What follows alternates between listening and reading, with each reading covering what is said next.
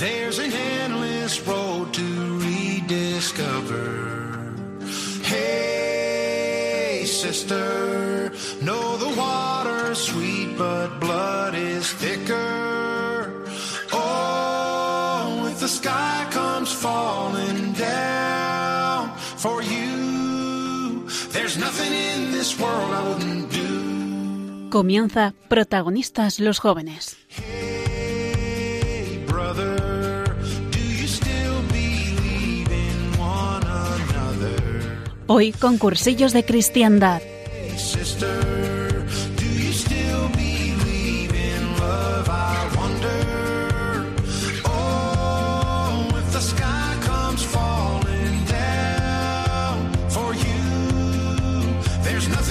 This world I wouldn't do. Pues muy buenas noches y bienvenidos a Protagonistas los Jóvenes, que después del descansito de abril ya estamos aquí un mes más, de una forma un poco diferente, pero aquí al fin y al cabo. Y es que quién nos iba a decir a nosotros que las cosas iban a ser así. Desde luego, nunca habríamos imaginado que estaríamos casi dos meses sin vernos, que veríamos puestas a prueba nuestras fuerzas de esta manera dentro de nuestras propias casas, perdiendo a seres queridos, sintiéndonos impotentes, entregando la vida pues en hospitales, en supermercados, sin poder acercarnos a un sagrario o a los sacramentos para encontrar consuelo, sin poder enterrar a los muertos, ni siquiera darnos un abrazo. Y sin saber lo que nos queda por delante. No pretendo ser pesimista, ¿eh? Que de todo saca Dios un bien y yo estoy segura de que lo está sacando y de eso hablaremos hoy. Pero la cruz existe y hay que mirarla sin rodeos para poder tirar con ella. El programa de hoy quisiera ofrecerlo yo por todas las personas que están sufriendo las consecuencias de esta pandemia, que al final yo creo que en mayor o menor medida somos todos. Los enfermos, los que han perdido gente, los sanitarios, las familias con niños, los que viven solos, los confinados con problemas psicológicos, los que no pueden pagar las facturas, los sacerdotes, las, asocia- las asociaciones que cuidan de los más necesitados, los que han visto frustrados sus planes, los que tienen miedo pues para que Dios nos traiga paz a todos para llevar nuestras cruces. De todas formas, feliz Pascua a todos, ¿eh? que estamos alegres porque Cristo ha resucitado y nosotros con él. Yo soy Esperanza Panizo y esto es Protagonistas los Jóvenes con cursillos de cristiandad. Y vamos a comenzar. Esta noche tenemos unos invitados muy especiales. De momento, como siempre, me acompañan Elena Castillo y Antonio, Gómez. Hola, chicos. Hola, buenas, noches. ¿Qué tal estáis? ¿Cómo va ese confinamiento? Pues aquí estamos poco a poco, pasándolo como se puede y deseando ya que se acabe un poquito y podamos salir un poco más a la calle. Sí, yo igual, bueno, ya estos días he estado saliendo a hacer un poco de deporte, pero con, con ganas de salir ya a hacer vida normal y tomarme unas cervezas en una terraza tranquilamente. Normal, normal. Estamos ya todos un poco fritos, pero bueno, cada vez va quedando menos, gracias a Dios. Bueno, y hoy estamos tirando la casa por la ventana y tenemos con nosotros a tres invitados, si Google, la conexión a Internet nos lo permiten, que han venido a contarnos un poquito pues cómo han vivido y están viviendo ellos este tiempo en sus peculiares y concretas situaciones. Ellos son Katy Silva, Luis Ríos y Lucas Sagué. Buenas noches, chicos. Presentaros un poquito si queréis para que nuestros oyentes os conozcan. Hola, buenas noches. Bueno, yo soy Katy Silva, eh, tengo 35 años, soy profesora de Educación Física y Religión y nada, y, estoy en cursos de cristiandad pues desde hace ya 11 años.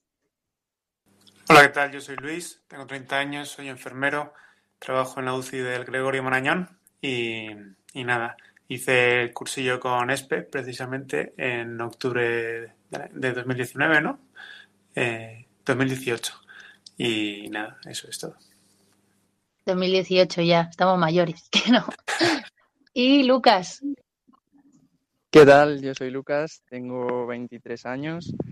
eh, hice el cursillo hace año y algo ya. Y estoy recién casado. Llevo un mes y poco casado. ahora nos contará Lucas más sobre eso. Pues sí, Bueno, pues sí. como, como ha dicho Espe, nuestros invitados de hoy han vivido situaciones especiales, peculiares, un poquito distintas a lo normal durante la pandemia, como ya nos ha adelantado ahí un poquillo Lucas. que generosamente pues, nos van a compartir un poquillo. Así que empezando por Katy, eh, cuéntanos cómo has vivido tú estas semanas. Bueno, pues, eh, pues bueno, ante todo, eh, sobre todo, pues con el Señor, ¿no? a mí me ha tocado en este caso vivir esta situación en soledad, porque aunque comparto piso, mi compañera de piso se, fue, se ha ido con su familia y entonces, eh, pues sobre todo con soledad, eh, pero muy acompañada. Ha sido una soledad acompañada del Señor que para mí ha sido lo que me está manteniendo en estos días de confinamiento, la verdad. Y, bueno, también ha sido pues una circunstancia un poco especialmente difícil porque, como sabéis, pues bueno, el coronavirus ha afectado a muchas personas de nuestro alrededor y hay veces que tú no te crees que te puede llegar a, tocar de una manera más cercana, ¿no? Y, bueno, ese ha sido mi caso, desgraciadamente. Sí, bueno, Katy, eh, bueno, Katy y yo, que no lo hemos dicho, somos tía y sobrina, somos familia, ella es mi tía, yo soy su sobrina. Y mm, bueno, falleció mi abuelo, que es el padre de Katy, hace ya tres semanas y pico, y nada, pues queríamos saber un poco, Katy, cómo se vive eh, esta situación que mezcla tanto dolor y sufrimiento con la esperanza de la fe, ¿no? Y con, no sé, con saber que los cristianos no estamos solos y que estamos acompañados a pesar de toda la soledad. Cuéntanos un poquillo cómo has vivido tú eso. Gracias, Elena. Pues sí, eh, sobrinita. la verdad es que ha sido eh, una experiencia un poco agridulce. Me explico. Cuando todo esto pasó, que fue justo el martes de la Semana Santa, nosotros pensábamos que mis familiares tenían una gastroenteritis, porque ya sabéis que este virus, pues hay veces que sale por donde no sabes por dónde va a ir. Pero el caso es que no era la gastroenteritis, resulta que era el coronavirus. Y mi padre lo había cogido días antes, aunque no lo habían diagnosticado porque obviamente no le habían hecho ninguna prueba. Y, entonces, nada, ese martes, eh, un poco de la noche a la mañana, empezó a empeorar y aquel día falleció, ¿no? Eh, la verdad es que no nos dio mucho tiempo a hacernos a la idea, porque aunque sabíamos que se encontraba mal, eh, no sabíamos que estaba tan grave, ¿no?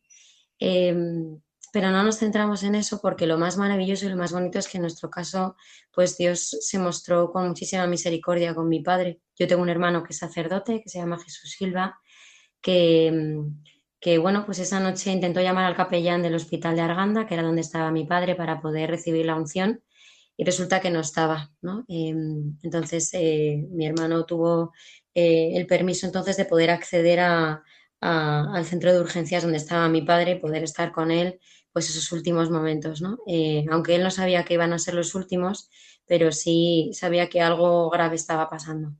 Entonces, cuando mi hermano llegó, pues le, le pudo perdonar los pecados, le dio la unción de enfermos y, y también le dio una buena una bendición preciosa, ¿no?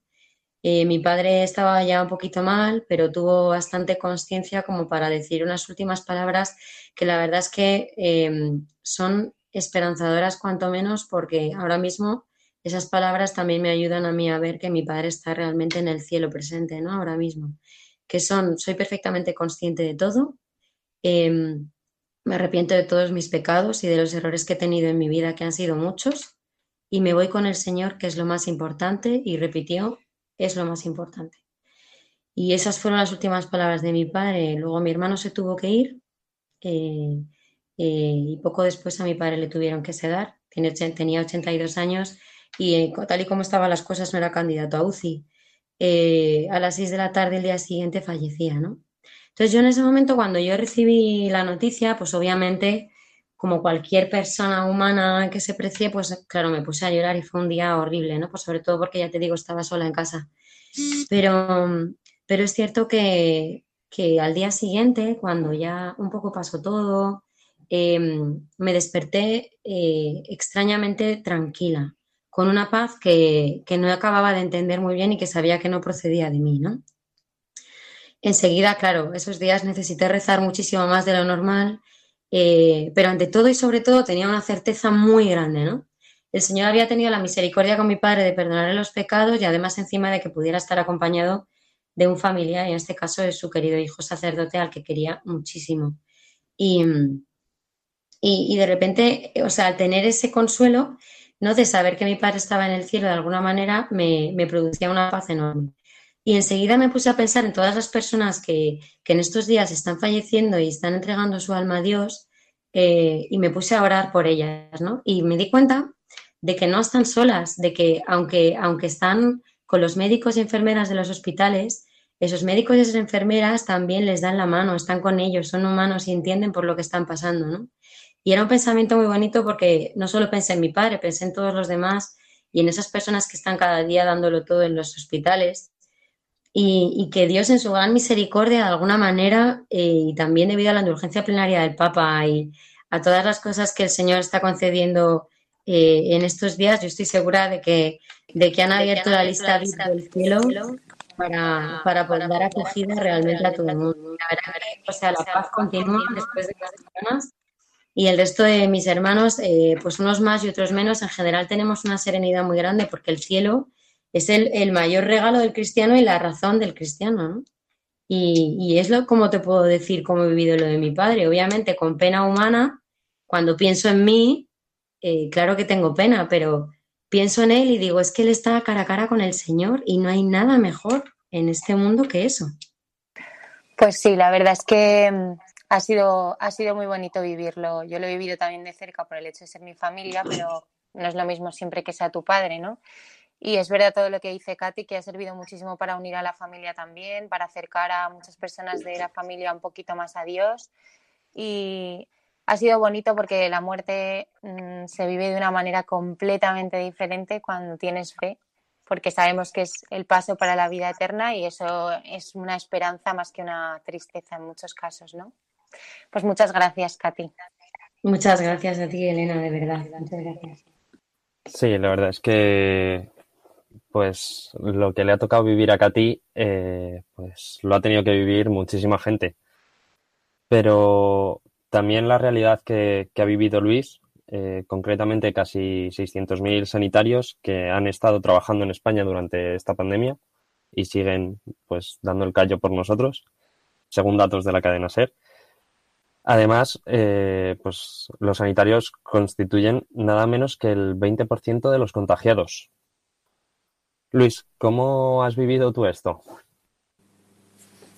Hola, Antonio. Me, preguntas por lo que es el, trabajo en, el hospital, ¿no? Sí. Eh, bueno, mm, como dije antes cuando me presenté, yo trabajo en la UCI del Marañón. Eh, siempre trabajamos con pacientes críticos y, mm, en cierto sentido, lo que es el trabajo concreto eh, no ha variado mucho porque hemos ido teniendo pacientes críticos. La diferencia está en todo las protecciones con las que tenemos que trabajar, que, es una carga mental muy importante, ¿no? Eh, y luego sí que, sobre todo, tuvimos lío, especialmente al principio de cuando estalló eh, la pandemia, porque, eh, bueno, pues tuvimos que vaciar la UCI de todos los pacientes. Tenemos una UCI llena con 23 camas, tuvimos que vaciarla de todos esos pacientes críticos y, distribuirlos en unidades que no están habituadas a, llevar pacientes críticos, pero para poder nosotros hacernos cargo de, los críticos coronavirus. Y entonces eso fue un trabajo enorme y luego no, no fue suficiente y, llegamos a abrir siete UCIs eh, en el Marañón a base de convertir eh, unidades, otro tipo de unidades de cuidados intermedios, eh, los quirófanos, incluso eh, una biblioteca dentro del hospital que, usaban los médicos para pues, consultas y estudio y tal, eh, se vació y se sacaron de ahí 20 camas más de UCI. Así que eso de, una, que es lo normal para todo tipo de patologías, a tener siete única y exclusivamente de, de, coronavirus, ¿no? Yo también, por ejemplo, cuando se abrieron los quirófanos, estuve ayudando, salí de la UCI para, ayudar esos eh, dos días de apertura ahí, pero o sea, el ritmo era que se empezó a abrir un sábado por la mañana, eh, creo que el primer paciente pues nos llegó a las 10, 10 y pico de la mañana y en 24 horas eh, esas camas de quirófano estaban llenas, ¿no? Y luego ya una vez que ya no pudimos estirarnos más, pues ya los pacientes que teníamos y, y digamos como que el, el ritmo se, se, se normalizó de, de, trabajo, pero nada, ahí seguimos. Luego se han podido ir cerrando eh, UCI, sobre todo en la última semana, 10 días. Eh, ahora estamos funcionando con tres, pero bueno, los intensivistas prevén que hasta finales de año eh, necesitaremos que la UCI siga siendo UCI de coronavirus y habrá que adaptar otra unidad para que se quede como UCI eh, normal mientras. Hablabas de, de carga mental, de, de, que pues la precaución y la prevención eh, conllevaba pues mucha carga. Eh, ¿Cómo es sentir que te juegas la vida en el trabajo? O sea, ver gente morir y pues no sé, o sea, el, el decir, joder, eh, es que si me contagio yo, puedo contagiar eh, a la gente pues con la que vivo o, pues no sé. Bueno, eh, cuando he dicho lo de esa carga mental, carga mental y física, o sea, me refería a que es muy duro eh, pasar muchas horas trabajando con eh, todo ese equipo de, de protecciones que acabas, bueno, enseguida estás chorreando sudor, te falta el aire incluso, te duelen las sujeciones de las gafas, de la pantalla, de que te dejan marcas o incluso heridas y te quedan todavía muchas horas por delante cuando estás ya que no puedes más con eso, ¿no? Pero, pero bueno, creo que es lo de menos. Eh, lo importante son, son los pacientes. Sí que, mmm, bueno, pues eh, el riesgo al contagio pues está, pero no vas a dejar de hacer lo que el paciente eh, necesite.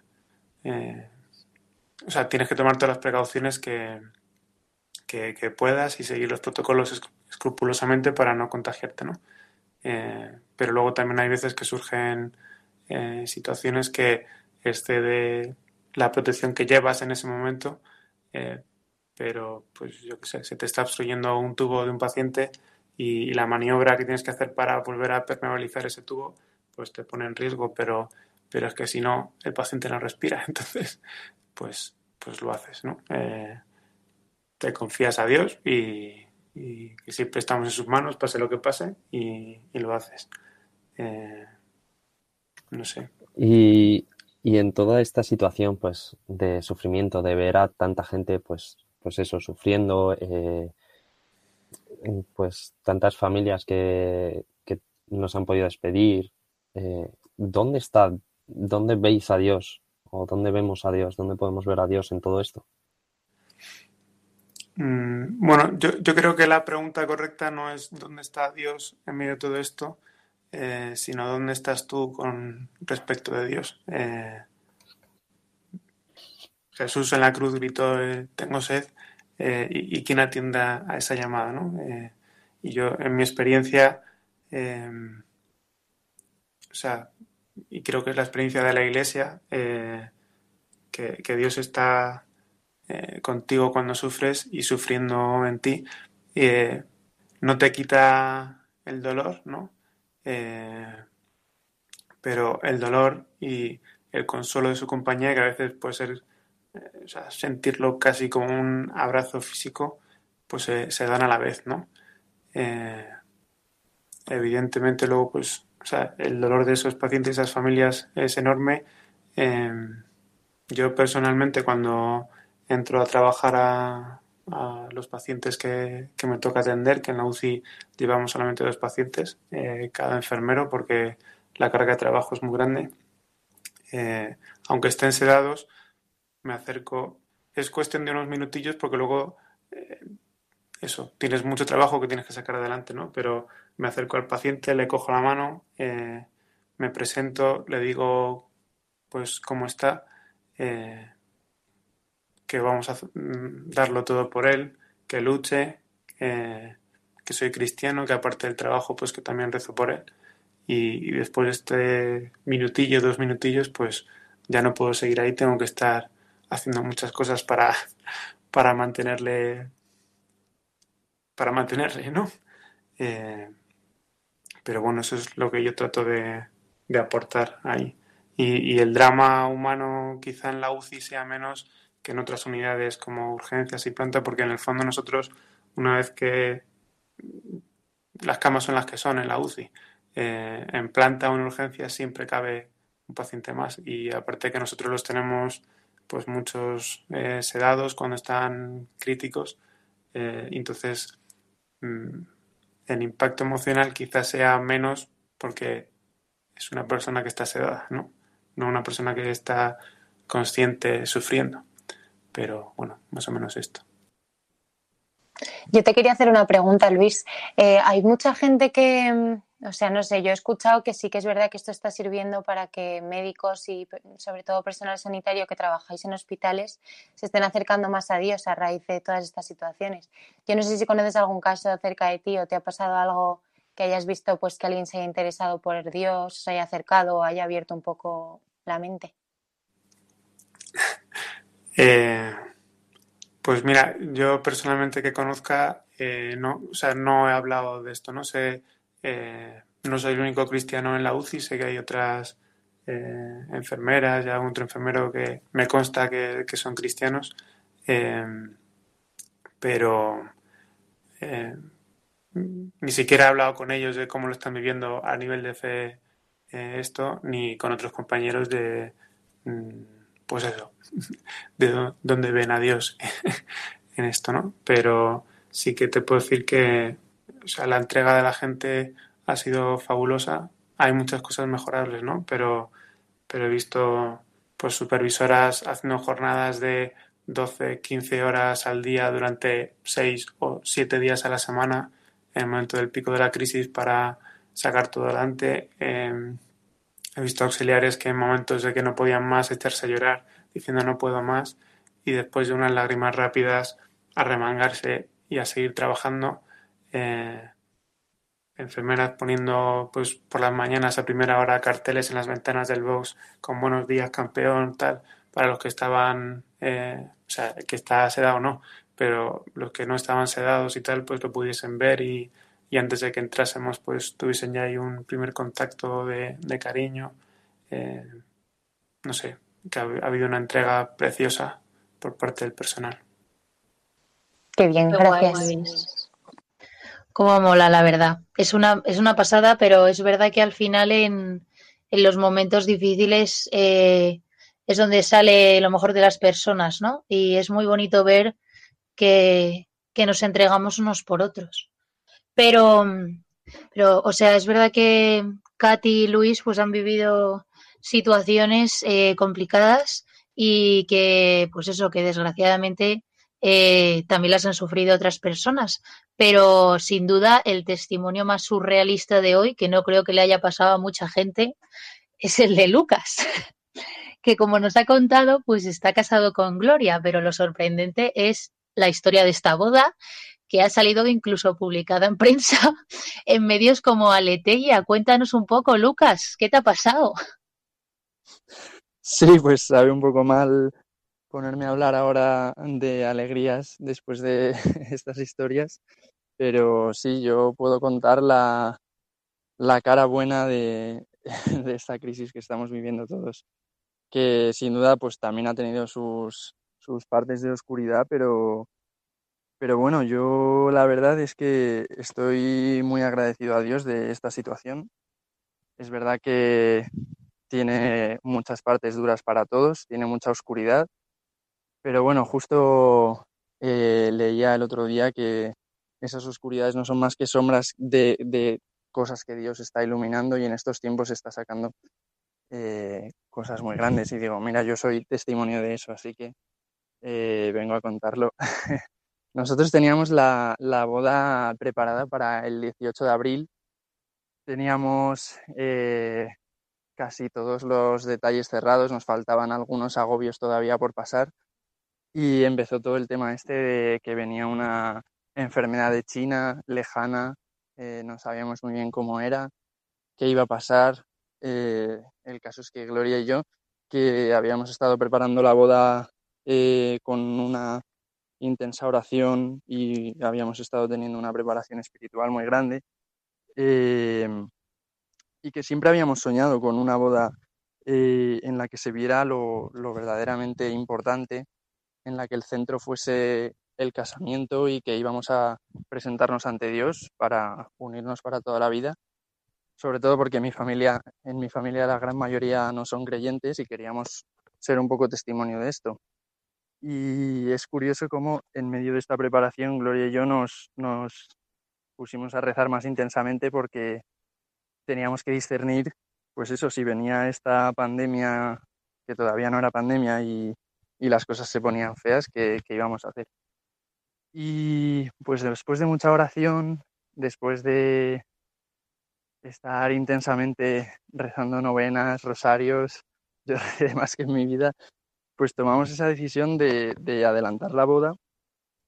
Tuvo sus partes malas porque Em, pues tuvimos que hacer una boda en la que no vinieron eh, la gran parte de los invitados. De hecho, pasamos pues de 150, que ya nos costó bajar los invitados a ese número, a, 10 personas. Pero mm, lo que decía es que justamente Dios, eh, que nos había puesto en el corazón esos sueños de tener una boda sencilla, de mm, no liarnos demasiado con que si el banquete, que si las decoraciones, eh, todo la parafernalia que todos sabemos que lleva una boda hoy en día de manera normal, por muy sencilla que la quieras hacer, pues pudimos prescindir de todo ello. Eh, y si queríamos ser testimonio para mi familia y también para la de Gloria de, de qué es lo verdaderamente importante, pues no solo lo hemos sido de manera muy clara porque hemos tenido que renunciar a todo eso y lo hemos hecho muy alegres, con, cierta tristeza de que no puedan acompañarnos, pero al final les hemos sentido más cerca que nunca, pues porque nos han llamado, nos han apoyado mucho con la decisión y pues no solo hemos sido testimonio para mi familia y la de Gloria, sino que, como dices, nos han hecho 10.000 entrevistas, nos han publicado en prensa, ya no solo en España, también nos han llamado de México, de Argentina. Y pues nada, ya la verdad empieza a ser menos sencilla y con menos invitados, empieza a ser una boda de miles de personas eh, que han asistido, aunque sea leyendo la historia. Pero eso, hemos sido testimonio de, de que Dios saca de, de estas situaciones tan duras, eh, pues lo verdaderamente importante, no, no, solo en mi boda, sino en, en todas las situaciones. Estamos aprendiendo a vivir solo con lo básico, estamos aprendiendo a, prescindir de lo, de lo que era prescindible y que pensábamos que era importante en nuestra vida y a estar simplemente pues pendientes de nuestra familia, a pasar más tiempo con ellos, a, a, apoyarnos los unos a los otros. O sea, yo soy testimonio de que Dios con esto está sacando mucho bien. Qué pasada, Lucas. Es que es una pedazo de historia, ¿eh? No me extraña que os haya llamado tanta gente. Nosotros porque tenemos un poco de enchufe y nos han puesto primero en su agenda, su agenda mediática. qué guay, qué guay. La verdad es que es una pasada la de, pues la de testimonios que, que están saliendo de todo esto que está pasando, que es lo que habéis dicho, ¿no? Que, que al final de esta situación tan dura, pues es increíble, pero es para muchos cuando más se ve al Señor. Y es, a mí me parece impresionante, vamos. Eh, bueno, eh, aparte de eso, como he dicho al principio, independientemente de la pandemia, pues eh, hemos seguido viviendo el año litúrgico. Hemos terminado la cuaresma, hemos vivido la Semana Santa y ahora estamos en Pascua, que hoy ha dicho el cura en misa. Estamos en cuarto domingo de Pascua y he dicho, no puede ser. no puede ser, se está pasando el tiempo volando, por Dios. Y, y nada, yo quería que, que hablásemos un poco, pues en primer lugar, em, pues el tema este que yo creo que a mí ha sido de lo que más me ha costado, más que el estar encerrada en casa, más que el no ver a mis amigos, que bueno, eso también me ha costado. Pero yo creo que sin duda lo más duro ha sido llevar todas las dificultades sin poder ir a un sagrario, sin poder comulgar, sin poder confesarme, ¿no? Eh, si a todo eso le sumas ya cuando empezaban a llegar las noticias de sacerdotes enfermos, pues aquello era ya el acabose, pero pero sí que quería preguntaros, porque yo creo que para mí ha sido lo más difícil, y es cómo habéis vivido todos em, la cuarentena sin poder recibir los sacramentos, ¿no? Sin poder estar en presencia verdadera de Cristo, porque a ver si nos vamos a estar ya obnubilando con la misa por la tele y, nos hemos olvidado, ¿no? Porque, jo, yo los primeros días de verdad que lo pasaba fatal, ¿eh? No sé, ¿cómo lo habéis vivido vosotros? Bueno, pues la verdad es que para mí también ha sido de lo más difícil porque es verdad que la, o sea, que hablan mucho los sacerdotes de la comunión espiritual y de que eh, Dios no está atado al sacramento y que se entrega plenamente a través de la comunión espiritual. Todo eso es verdad, es cierto, pero también es cierto que físicamente el Señor se entrega en el, en el, a través del pan, ¿no? Haciéndose pan en la Eucaristía. Entonces, eh, es muy chungo. O sea, yo cada vez me está costando más y además notas un poco que pues eso, la falta de confesarte, que se te van acumulando cosas, que te cuesta todo más, porque, no sé, a mí por lo menos me pasa, no sé a vosotros, pero cuanto más tiempo llevo sin confesarme, como que más me cuesta mm, ser buena gente, ¿sabes? Entonces, eh, no sé, ha sido difícil, pero bueno, pues espero ya que prontito, ¿no? Se habla de que el lunes dentro de, ¿cuánto queda? ¿Ocho días? Pues podremos comulgar si Dios quiere. Así que bueno, poco a poco bueno, si entramos en la primera fase, que todavía no está seguro, pero eh, yo la verdad es que, eh, pues, eh, al principio sí que lo viví un poco, pues, que me costaba muchísimo, pero poco a poco, pues, he ido haciéndome, entre comillas, a la idea de que, pues, el, el Señor, o sea, pues eso, lo que decías tú, Elena, que la gracia del Señor no tiene límites y que pues se sigue haciendo presente en, cualquier momento y, pues también de forma espiritual. Y, pues en eso, eh, pues participando un montón. Al principio me acuerdo que antes de que empezara todo el tema de, directos de YouTube y Facebook y tal, eh, en mi parroquia ya eh, a través de un grupo de WhatsApp hacíamos adoraciones, o sea, pero sin videollamada ni nada, ¿eh? O sea, directamente eh, como pues nos pidieron que nos montáramos como una especie de monumento y, cogiéramos el Evangelio del día y mandáramos mensajes con ecos de, ese Evangelio. Y, y, fue lo que empezó a salvarme ya los primeros días. El decir, bueno, por lo menos tengo este momento, ¿sabes? O sea, no es lo mismo, pero quieras que no, veo que la iglesia no me deja solo. Entonces, eso ha sido lo que, lo que más me ha estado ayudando. Pues yo la verdad es que tengo que decir una cosa, en mi caso soy Katy, eh, en mi caso la verdad es que he sido una suertuda porque, porque pude recibir eh, los sacramentos en Semana Santa, que eh, pues mi hermano Jesús es sacerdote y la verdad es que para mí fue, yo lo comparo un poco como, o sea, te lo juro que cuando cuando supe que iba a poder comulgar, sentí como si hubiera estado esperando a ver a mi novio porque le he estado viendo en fotos todos los días y de repente va a venir a verme. O sea, te juro que la sensación era de esa, de, voy, a, voy a poder recibir a, mi amado, ¿no? Lo digo porque, o sea, muchos de vosotros no habréis podido comulgar, pero os digo que va a ser una sensación como de gracias por estar aquí, Señor. Y cuando eso no ha pasado, la verdad es que para mí el asistir a la Eucaristía diaria a través de los medios, para mí ha sido pues un alivio y el saber que verdaderamente el Señor, aunque no se haga presente en, su, en su cuerpo y en su sangre, ¿no? Se hace espiritualmente real en mi corazón. Y eso unido al resto del rosario con la comunidad y al resto de, y el resto de, hermanos con los que tenemos un, contacto, ¿no? Al final hace que, pues que, que se lleve todo mucho mejor, la verdad. Y claro, esperando, por supuesto, a volveros de nuevo a recibirle.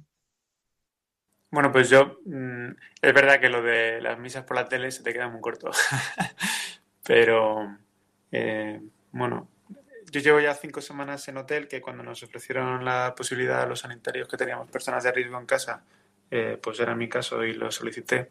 Entonces, eh, sí que cuando llegué al hotel me, me, hice un horario para los ratos que estuviese aquí en la habitación y me puse así unas normas y tal para tratar de que el tiempo libre que estuviese aquí, que aparte pues iba a estar yo solo, pues que no me comiese sino eh, domar yo el tiempo libre, ¿no? Y dentro de eso pues eh, había rato para hacer deporte, para, para leer, para rezar, ¿no?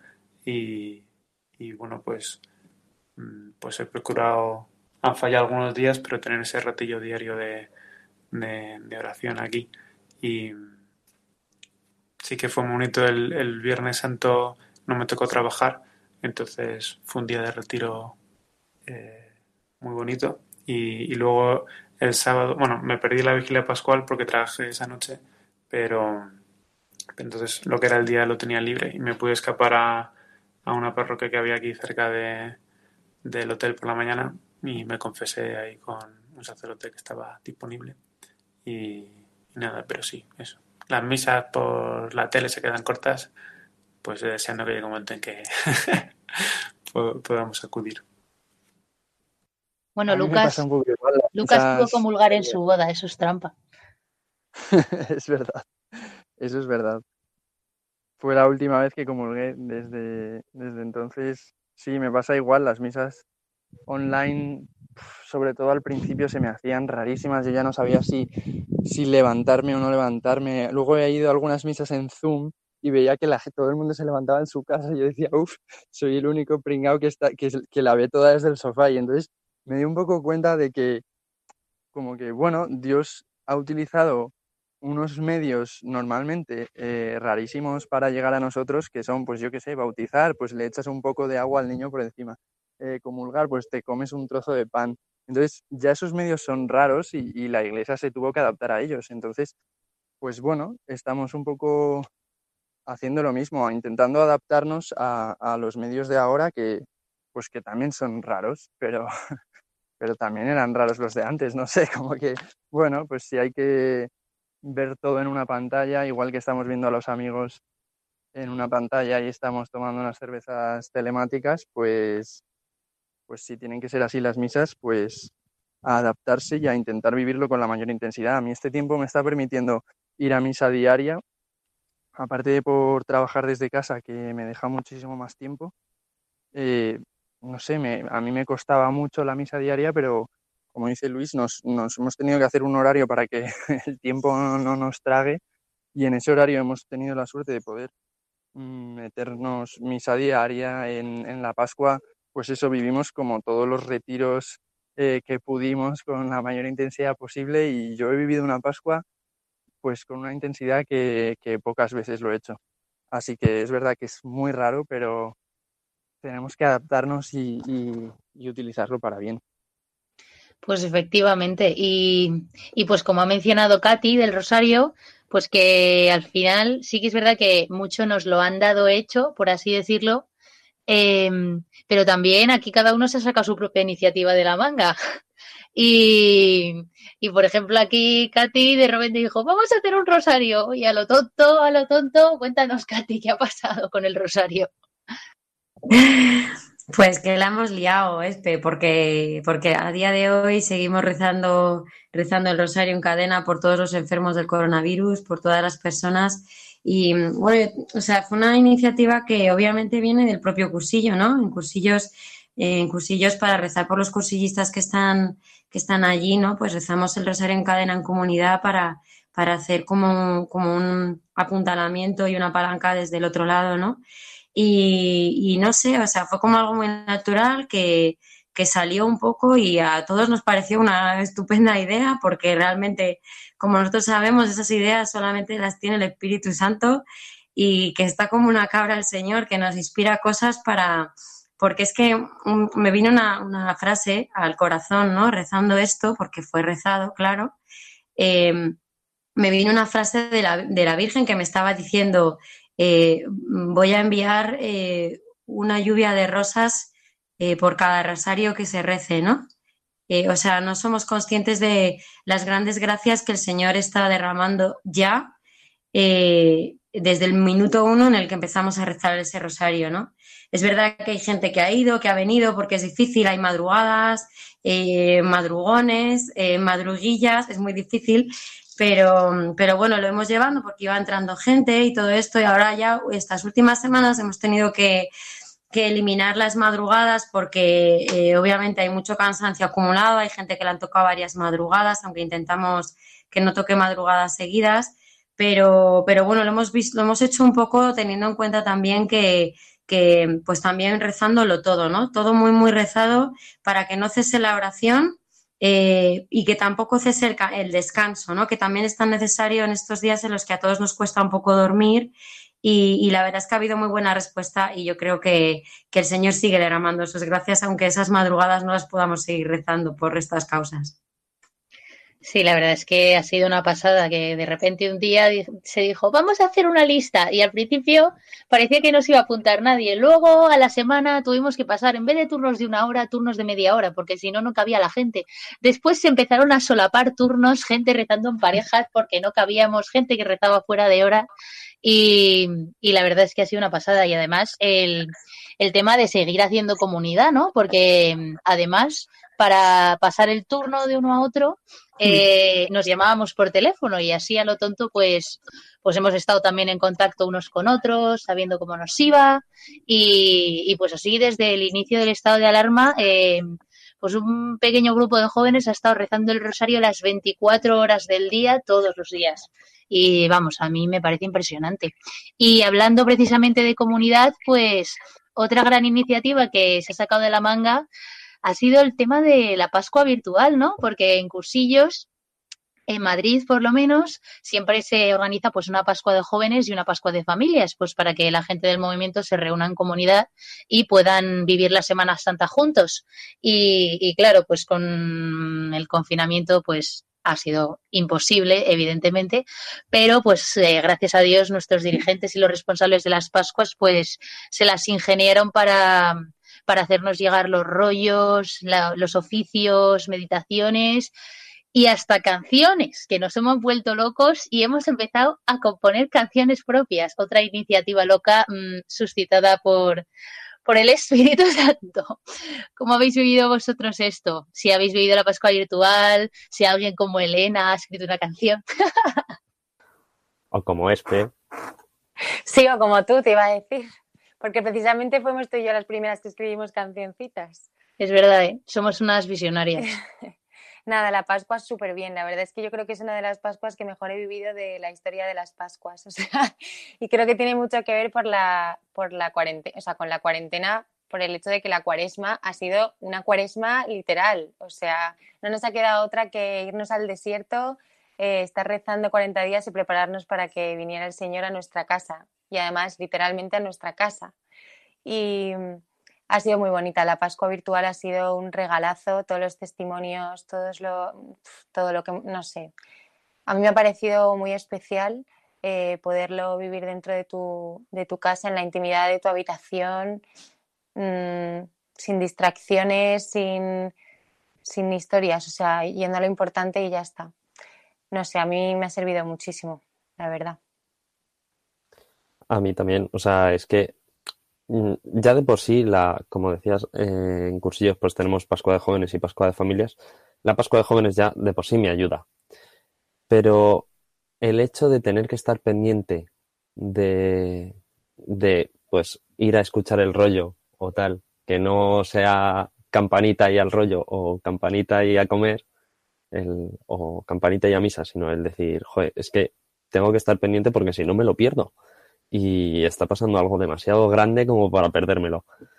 Y, y es que eso pues me ha ayudado muchísimo y, y me sigue ayudando el, el hecho eso de, de, estar pendiente de, de que eh, el Señor está pasando por mi casa, como decía Elena, y, y, si, y si no me entero, pues pasa de largo y, y hay que aprovechar esto. Pues yo la verdad que en mi caso, por ejemplo, es verdad que ha habido momentos en los que, mm, eh, como fue justo eh, la Semana Santa, la muerte de mi padre, a mí me costó un poco más seguir lo que es el horario de, de la Pascua, de cursillos, pero sí que he escuchado todos los rollos, ¿no? Y me ha mantenido ahí eh, bastante unida a la comunidad y ha sido una manera un poco de vivir una Semana Santa extraña, un poco dolorosa, porque, o sea, en mi caso concreto era como que cada vez que, pues el Viernes Santo fue una, una, una, barbaridad, ¿no? Porque veía al Señor crucificado muriendo por mis pecados y sufriente y doliente, ¿no? y la verdad es que no podía dejar de acordarme de mi padre en mi caso, ¿no? Y de todas las personas que estaban sufriendo y uní un poco ese sufrimiento al dolor de Jesús y en mi caso pues fue bastante vivificante, ¿no?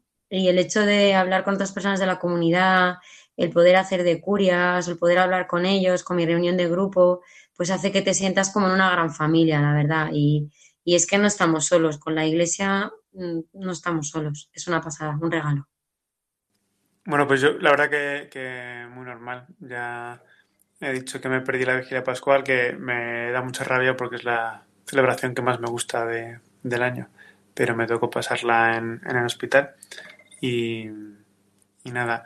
Sé que en cursillos había hecho lo de la Pascua virtual y tal, eh, pero la verdad que no la he seguido. eh, estaba viendo los oficios que se hacían en... Te perdonamos, ¿eh? No te preocupes. Gracias. que nada, seguí los oficios en mi parroquia y, y eso, pues los ratillos que yo saqué para rezar, sobre todo son el Viernes Santo, que fue entero de, de oración y, y, nada. Luego eh, el domingo pascual pues fue dormirlo, ya que hoy está la noche en vela y luego por la tarde pues también la, la misa virtual, pero bueno, muy, muy normal, muy igual que el resto de días. Y yo lo que he dicho antes, he sido una de las Pascuas que con más intensidad he vivido, aparte de que ha sido mi primera Pascua de casado y, y Cristo ha resucitado en mi vida de una forma muy especial. Eh, como que lo que ha dicho Elena, mm, Dios nos ha obligado a todos a, irnos al desierto y, me ha venido perfecto para, para vivir una de las Pascuas en las que más intensidad de oración he tenido, en las que más me he podido meter en el misterio, en las que he redescubierto, bueno, las lecturas de después que he flipado con que la mayoría tenían eh, pasajes en las casas, los, los, incluso los apóstoles encerrados en casa y entonces llega el Espíritu Santo. Yo nunca me había fijado tanto o nunca lo había leído en esta clave, obviamente. Y, y pues eso, me ha encantado vivir esta Pascua de esta forma.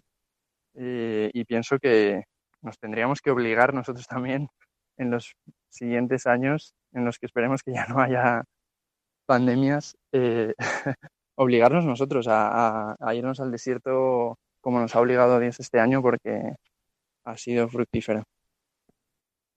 Sí, estoy totalmente de acuerdo, vamos. Ya, ya puede dar frutos esto, porque para lo que hemos pasado y, bueno, pues yo creo que ya para terminar, Antonio tiene una sorpresa preparada para vosotros, porque aquí ninguno de nuestros invitados se va sin un obsequio, que no. Sí, sí, la verdad es que eh, tenemos aquí preparada la famosa ronda relámpago, así que eh, empezamos. Eh, como sois tres invitados, normalmente suelen ser o uno o dos, os vamos a hacer una pregunta a cada uno, ¿vale? Entonces, digo el nombre y la pregunta y contestáis rápido sin pensar. ¿Vale? Así que activad vuestros micrófonos, por favor. Porque empieza Lucas. Si solo pudieras comer un plato el resto de tu vida, ¿cuál sería? Crepes de chocolate con plátano. Luis, ¿cuál es el sitio más bonito en el que has estado? ¡Buah, tío! No lo sé. Eh, Déjame que me lo piense. No, no. Uno, rápido. La Aguilera. Guay. Katy, la canción que más contenta te pone. Eh, la de a partir de hoy de Bisbal, te lo juro, me da vergüenza, pero es que me encanta. Lucas, ¿playa o montaña? Montaña. Luis, tortilla con o sin cebolla. Las dos están bien. Por favor, con cebolla. Sin cebolla, desde siempre. Katy, cuando ibas a un bar, ¿qué pedías? Cerveza forever, vamos. Uf, y si puede ser alhambra, mejor. Qué horror, ha dicho Ibas. Antes decíamos cuando vas a un bar. sí, he tenido que cambiarla. Katy, cuando vuelvas a un bar, ¿qué pedirás? Así, más en positivo, ¿no? Sí, sí, sí. Eh, Lucas, ¿Cuál es el santo al que más devoción tienes? San Lucas y San José. Luis, ¿cuál es la última película que has visto? El francotirador de Clint Eastwood. Wow. Eh, Katy, algo divertido de cuando eras pequeña. Mm, una vez le tiré el zapato a mi hermano, el que ahora es cura, con tanta rabia que rompí un cristal y le dijimos a mi madre que había sido un pájaro que se había estampado, pero no se lo creyó. Lucas. Es buena. ¿eh? Lucas, pasaje favorito de la Biblia. Eh, la de Sabiduría 2.29, que dice, eh, no faltéis a vuestra orgía. Perdón. Perdón. Ahora lo tienes que explicar. Yo iba a decir, es un friki, pero no.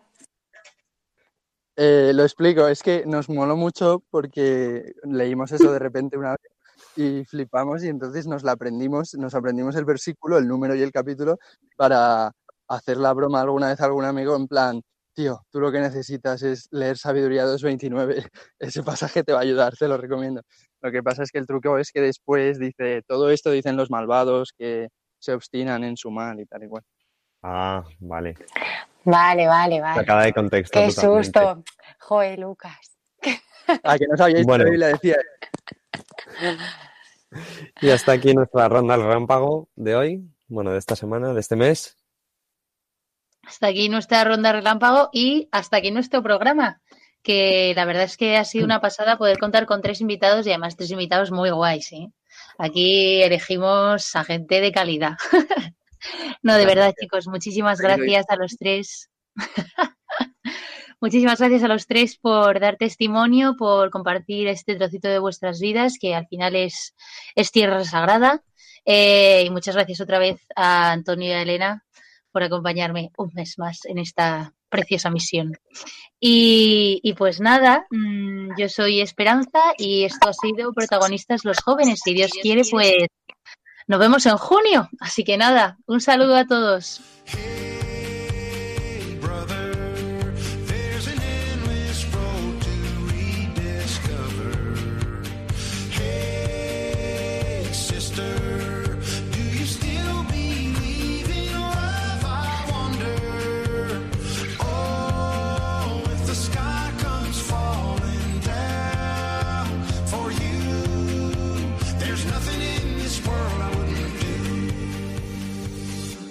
Han escuchado protagonistas los jóvenes, hoy con cursillos de cristiandad.